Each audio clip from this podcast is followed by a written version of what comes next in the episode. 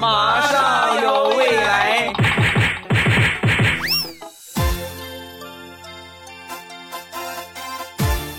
马上有未来，欢乐为你而来。我是未来，各位周三快乐，礼拜三一起来分享欢乐地笑话段子。本节目由喜马拉雅出品，我是你们世界五百强 CEO，见你们喜马老公未来欧巴。考虑到很多朋友呢都是晚上听我的节目啊，所以说你就到了这个时候啊，饥肠辘辘，想解决这个问题吗？声音播放页面的下方有你需要的东西。赶紧打开看看吧。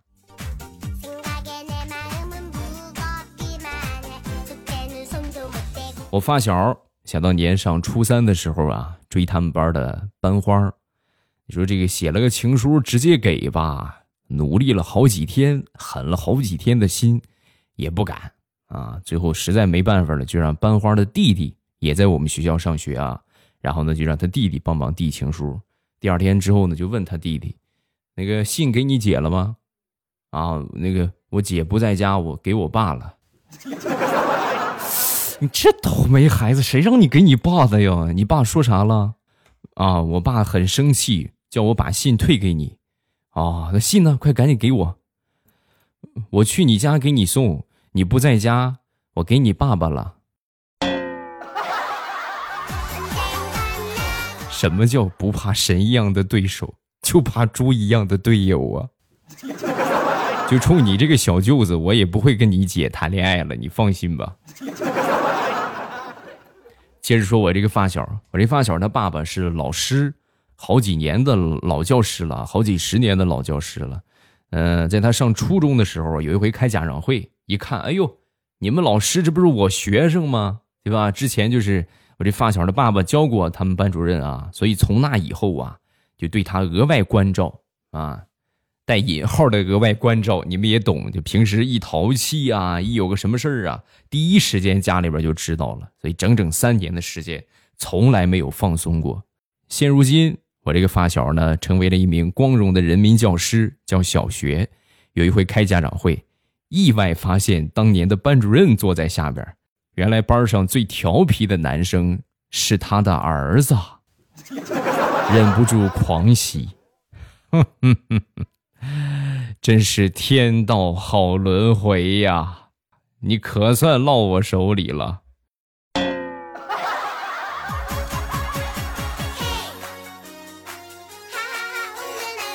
想当年上初中，我们那个语文老师啊，特别简朴。哎呦，过日子过的你们都想象不到，拿粉笔啊，从来都不用整根粉笔。那时候确实这个东西很紧张啊，经费有限，从来都是从地上捡这个粉笔头啊，拿这粉笔头来写。有一天粉笔头用完了，然后拿了一根整根粉笔，不舍得呀，真的很过日子。我们这个老师愣了半天，我一看，我赶紧拿着我铅笔盒就过去了。老师，这是我帮你捡的。老师打开一看，满满一盒的粉笔头，很感动啊。哎呦，可以呀，小子，有心了啊！从哪儿弄这么多粉笔头啊？啊，没啥，这是另外三个老师瞄准留下的。真的，老师，我就最喜欢上语文课，别的那些老师的课，他们老是拿粉笔头打我，打的我都快自闭了。我正好一看你这么愿意用粉笔头，我就想起了你教我们的草船借箭，所以我就就算是拿我的脑袋借点粉笔头啊，给你攒着。老师，你不要太感动哟。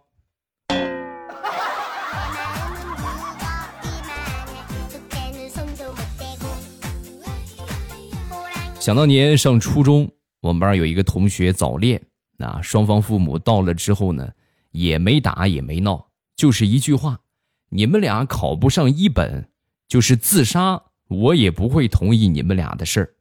结果呢，本来两个人成绩挺一般的，就跟中了魔咒似的啊，就跟就跟吃了兴奋剂似的。哎呦，每天努力学习，初中以很优异的成绩考上了我们当地的重点高中。然后呢，又在高中呢，同样很努力。经过三年的高中学习，高考成绩同样特别棒。两个人呢，很成功的考进了哈尔滨工业大学，这是名副其实的一本呢。然后两个人就谈恋爱。再然后，大一下学期，女生就把男生给甩了。我得谢谢你啊！要不是你的话，我真没有这么大劲头学习。没有这么大劲头学习的话，我就不能接触比你还好的男生。哎呀，这出来一看，你你根本就不是个东西呀！人比人得死，货比货得扔啊！啊，祝你幸福吧，好吗？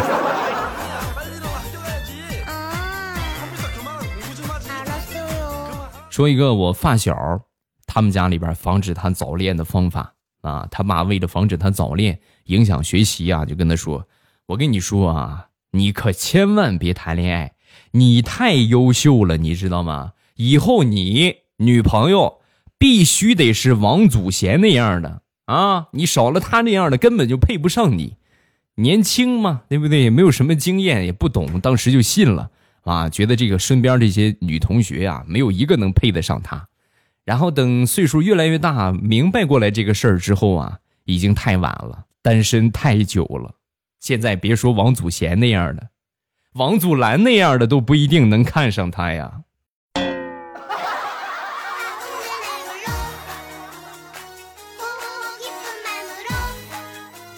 说说上高中吧。我们上高中那会儿啊，学生和老师的关系都挺不错的。我们一般都是直接称呼什么师什么师，就是姓氏后边加上师。比如说老师姓李啊，李师；姓王，王师。然后以此类推。后来我们来了一个实习老师，姓江，长江的江啊。我们当时一想，不行，江师啊不好听，但是也不不是那么很霸气的感觉。你不像王师、李师，对不对？有一种师长的感觉。你这么一说的话，感觉就是挺挺奇怪的。所以我们就决定把这个“老”字加上，瞬间我们这个姓姜的老师啊，就变得很霸气了。因为同学们都亲切的称呼他为“老姜师”。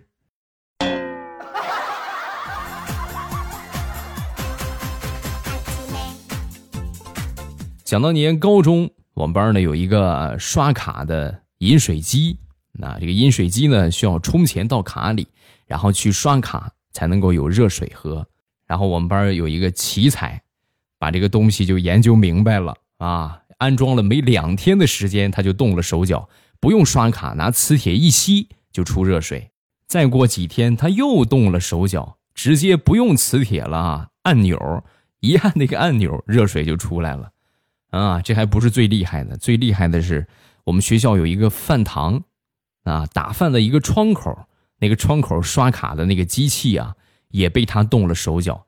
我们班所有的同学去打饭不用花钱，你就是把饭卡往上一刷，他不会扣钱啊。然后呢，那边显示扣钱了，差不多一个礼拜的时间，我们全班的同学都去那个窗口打饭，免费吃了一个星期的饭，好景不长啊。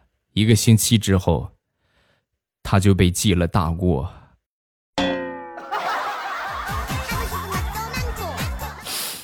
从此，我们就再也没有这么好的同学了。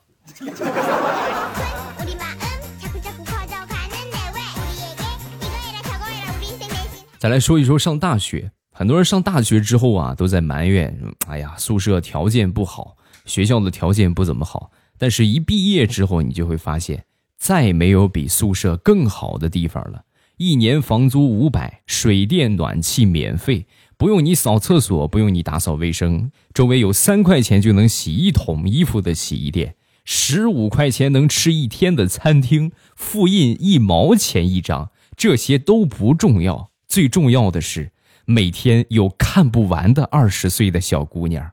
你上哪儿找这么好的条件？嗯？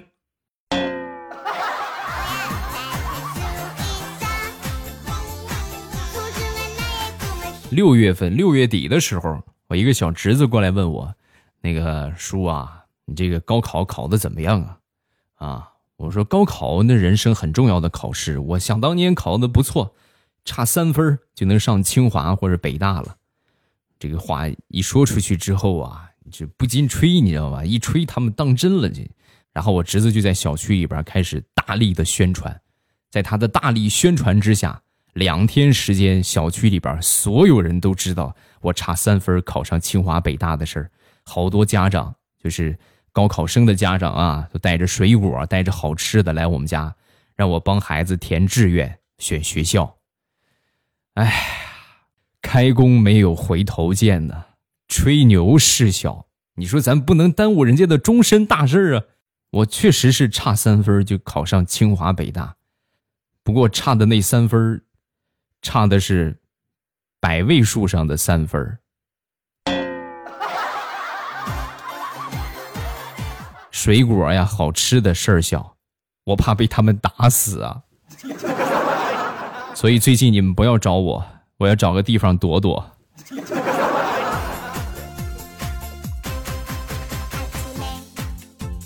邻居家的一个妹妹，今年呢也是参加高考，高考成绩出来之后呢，落榜了啊！落榜，整个人都很抑郁啊！我们就开导他嘛，对不对？哎呀，没有必要，是不是？这都是些小事儿啊！考不上的话，条条大路通罗马，有的是好机会。为了让他宽心呢，家里边每天领着他出去跳广场舞啊，接触人多之后呢，就不想这些事儿了。果不其然，跳了一段时间的广场舞，孩子也不抑郁了，很开朗，而且还成为了广场舞的领队。最重要的是，还交了一个七十多岁的男朋友。同志们呢，他才十九岁呀，他谈了一个七十岁的男朋友，他已经不抑郁了。现在轮到他们全家人抑郁了。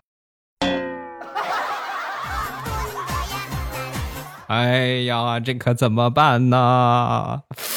七十多呀，比他爷爷还大好几岁呀！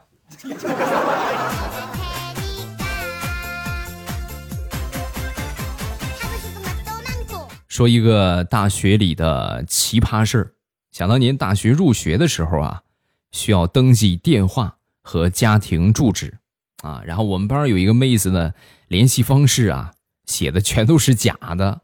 后来才知道的啊，怎么回事呢？妹子有一科挂了，啊，没考过。没考过之后呢，暑假一般都安排重修补考，就一般就是都会放水，就补考就是差不多有那么一个过程啊，百分之百都会让你过。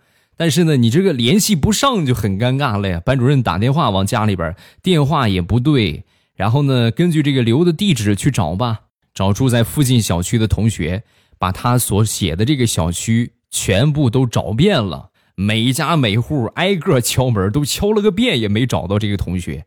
所以一开学呢，这个妹子就很悲惨，成为我们学校建校三十年以来第一个留级生，并且写入了档案。这注定是载入历史史册的留级生啊！传说中的不作死就不会死啊！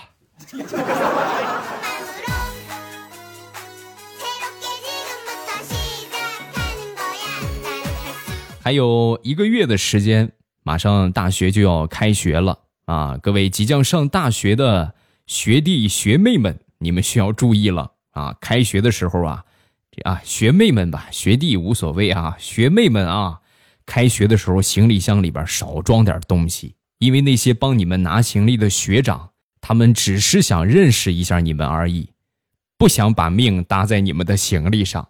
太沉了，我的天，这里边装的是铁吗？啊！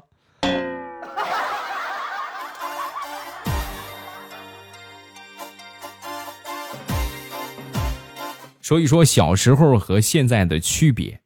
小时候学用筷子，我爸教我用筷子，学不会，我爸就揍我。现在长大了，买了个智能手机给我爸，我教他，他学不会。他还是打我，太难了。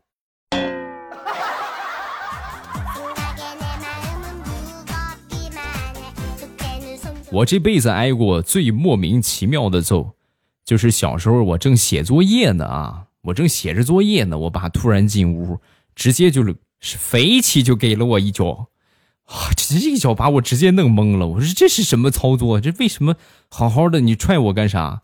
然后我爸踹完我之后呢，对着墙上我妈的照片就说：“啊，气呼呼的就说，小样的，我打不过你，我还打不过你儿子吗？”然后说完，咔又踹了我一脚。太难了，太难了。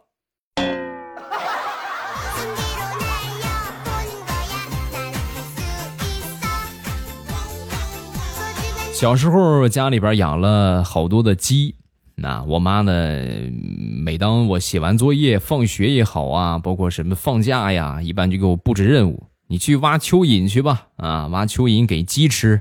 家里边正好有一块小花园，花园里边蚯蚓就不少啊，我呢就一边挖一边喂它们啊，它们就看到好吃的就主动围过来了，对吧？一边挖一边给它们吃，一边挖一边给它们吃，很多鸡呀都抢。对吧？我还没挖出来呢，它们就头就凑过来了，然后我一锄头下去，鸡头掉在了地上。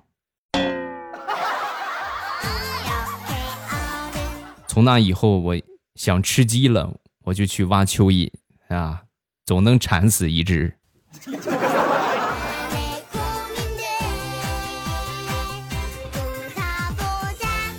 说说大石榴吧，大石榴小的时候有一个哥哥啊，他哥哥呢。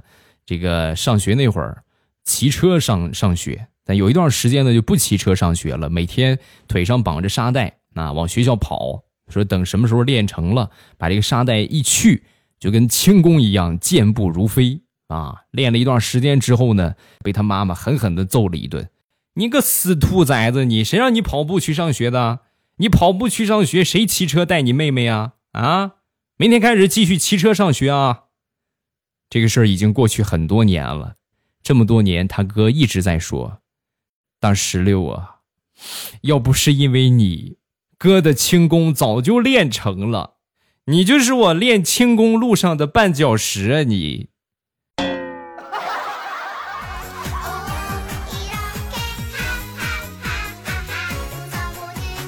在我七八岁的时候，有一天呢，在我们村里村头上玩。啊，然后和几个小伙伴一块儿玩着玩着呢，有一个挺帅的一个叔叔，拎着礼品过来问路啊，就问谁谁谁家怎么走，然后过来相亲的。我一看，哎呀，这个长得也挺帅，礼品呢也很丰厚，我一激动啊，就领我们家去了。我那时候我姑姑还没结婚啊，就领我们家去了。没有想到的是，居然也成了。啊，这个事儿成了之后呢，没几年啊，我这个表弟就出生了。从那以后啊，每年逢年过节，我姑姑都会给我包一个大红包，啊，不是给他侄子的，是感谢媒人的。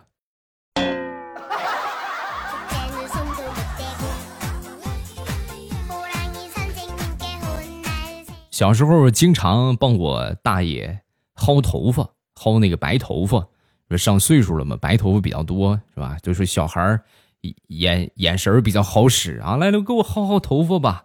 然后我呢给他薅，他那白头发格外的多啊。薅着薅着之后呢，我就冒出一个想法，这么一根一根的薅多慢呢，对吧？这得薅到哪辈子去啊？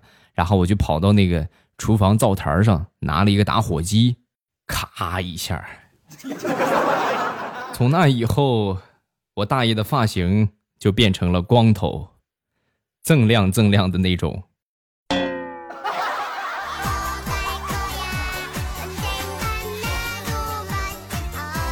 好了，今天的笑话分享这么多，没有听够的话，可以选择喜马拉雅的直播平台啊，咱们来直播间聊聊天儿。每天的直播的时间还是很长的啊，早上的七点半之后和晚上的七点半之后，我都会在喜马拉雅等着各位。